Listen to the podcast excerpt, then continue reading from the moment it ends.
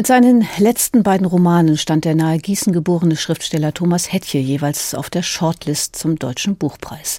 Mit Pfaueninsel ließ er ein preußisches Arkadien auf der Havel zu Beginn des 19. Jahrhunderts wieder aufleben. In dem Roman Herzfaden ging es um die Anfänge der Augsburger Puppenkiste und die Kunst des Marionettentheaters. Davor, dazwischen und danach hat Hettje immer auch gerne Essays und anderes geschrieben. Thomas Hettje hat nun ein neues Buch aufliegen. Sinkende Sterne heißt es. Wo es einzuordnen ist, das untersucht unser Rezensent Martin Maria Schwarz. Um einer möglichen irrigen Erwartung gleich mal vorzubeugen, ein Roman ist das nicht, wenn man unter einem Roman eine Erzählung aus dem Dreischritt Exposition, Konflikt und Auflösung versteht, denn auf eine Auflösung am Ende hofft man als Leser vergebens. Dabei gibt es ja zumindest die Grundstruktur einer Erzählung. Der Protagonist, er heißt wie sein Autor, Thomas Hettche, fährt in die Schweiz, zum leerstehenden Haus seiner Familie, einem Chalet im Wallis.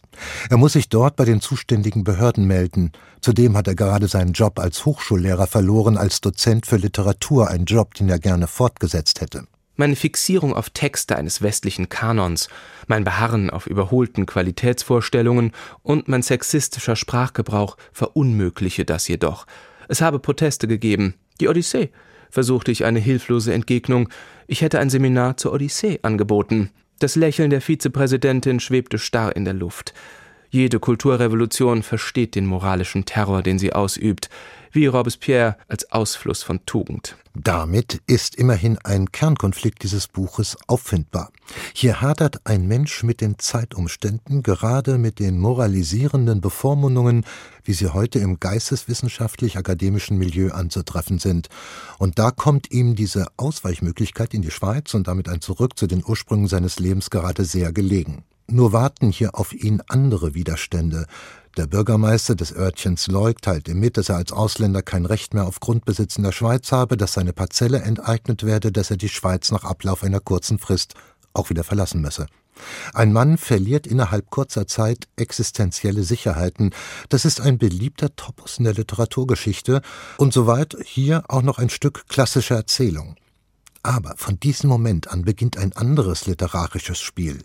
Sinkende Sterne weitet sich ab jetzt in ein meanderndes Geflecht von anderen Themen, Thesen, essayartigen Reflexionen, dass es mühsam wird, den vielen Gedanken des Autors und seiner Figur zu folgen, um überhaupt den Hauptwesenszug zu bestimmen.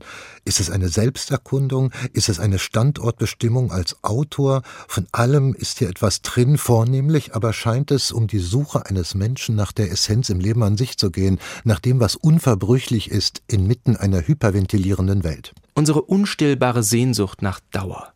Kommt sie nicht von jenem Leben her, das es hier einmal gab und das wir nicht einmal gekannt haben müssen, damit die Sehnsucht danach uns nicht loslässt? Wir spüren sie durch alle Modernität hindurch.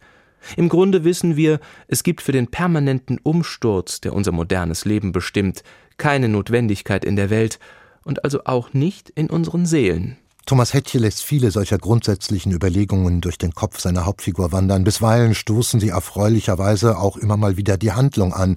Denn auf der Suche nach einer seelischen und auch örtlichen Beheimatung missachtet der Protagonist die Ausreiseanordnung und versucht, sich immer tiefer hineinzuleben in diese Region mit ihren kantigen Bergen, vielen Pässen, der zugleich anziehenden wie furchterregenden Natur, mit ihren verschrobenen, teilweise noch wie im 19. Jahrhundert lebenden Menschen. Dabei knüpft er auch wieder Kontakt und Bindung zu seiner Jugendliebe der Bäuerin Marietta. Auch angesichts der zahlreichen, zweifellos kraftvollen Naturbeschreibungen könnte man meinen, Hätche lässt sein alter Ego die verlorene Zeit wiederfinden. Der Schnee auf den Gipfeln schmolz jetzt schnell, wenig Weiß war noch auf dem grauen Gestein, nur die zackigen Grate und Flanken des Weißhorns leuchteten unverändert.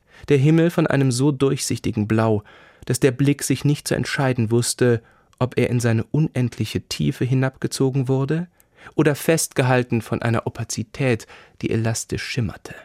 Ein Falke stand bewegungslos in der Luft. Aber ach, auch die Natur ist ja nicht mehr das, was sie einmal war. Schließlich hat der Mensch sie so gequält, dass sie nun zurückschlägt, denn im Wallis hat es einen Bergrutsch gegeben, der die Vorzeichen des Lebens im Örtchen Leuk völlig verändert hat. Dort, wo ein Tal war, ist auf einmal ein See und die Gemeinde selbst plötzlich wie von der Außenwelt abgeschlossen. Und so gesellt sich zu der einen jetzt in Frage gestellten Sinnsuche bald eine zweite hinzu, denn eine weitere, immerhin klar erkennbare, starke Ader in diesem Buch ist der Macht des Erzählens gewidmet, der Literatur als der eigentlich lebensspendenden und Überleben sichernden Kraft. Jamil, sein schreibbegabter letzter verbliebener Student, tritt in Erinnerungen auf. Seraphine, die Tochter von Marietta, bringt ihm die Mythenwelt des Wallis näher und auch hier immer wieder Gedanken zum Schreiben an sich samt einer darin enthaltenen Verteidigung einer tradierten Kultur, die er, der Autor genauso wie sein Protagonist, in ihrer freien Entfaltung von dem neuen Denken bedroht sieht. Keine Frage, Thomas Hetjes neues Buch enthält viele, auch aufregende Gedanken, gute Sätze und tiefgreifende Überlegungen, aber genau das macht es auch so widerständig.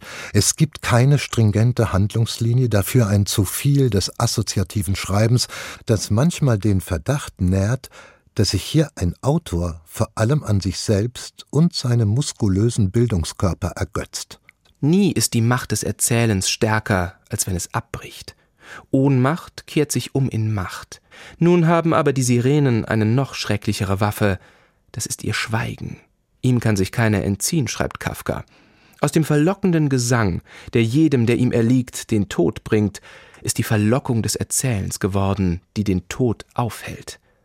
Der Tod ist keine Lösung, fiel mir ein, sagt Fritz Lang, in Le Mépris. Es mag ja eine formidable Geistesleistung sein, wie Hetche diverse Fäden zwischen Malerei, Literatur und auch Filmgeschichte zu verknüpfen versteht, allein es mag kein rechtes Strickmuster daraus erwachsen. Und wenn man ein Buch kaum lesen kann, ohne dauernd mindestens bei Wikipedia nachschlagen zu müssen, um überhaupt etwas von den vielen Anspielungen auf andere Romane, auch die eigenen, zu verstehen, wenn die Geschichte den Protagonisten in Fieberträumen steckend verlässt, ohne auch nur annähernd eine Konfliktlösung angeboten zu haben, dann lässt die Geschichte eben genau diese Leserschaft ganz schön in der Luft hängen. Und dann verwandelt sich erhoffter Lesegenuss in Leseverdruss. Da steckt also einiges an Arbeit drin in der Lektüre von Thomas Hettjes neuem Roman Sinkende Sterne. Erschienen ist er bei Kiepenheuer und Witsch zum Preis von 25 Euro und Martin Maria Schwarz hat ihn vorgestellt. Neue Bücher in HR2 Kultur. Weitere Rezensionen auf hr2.de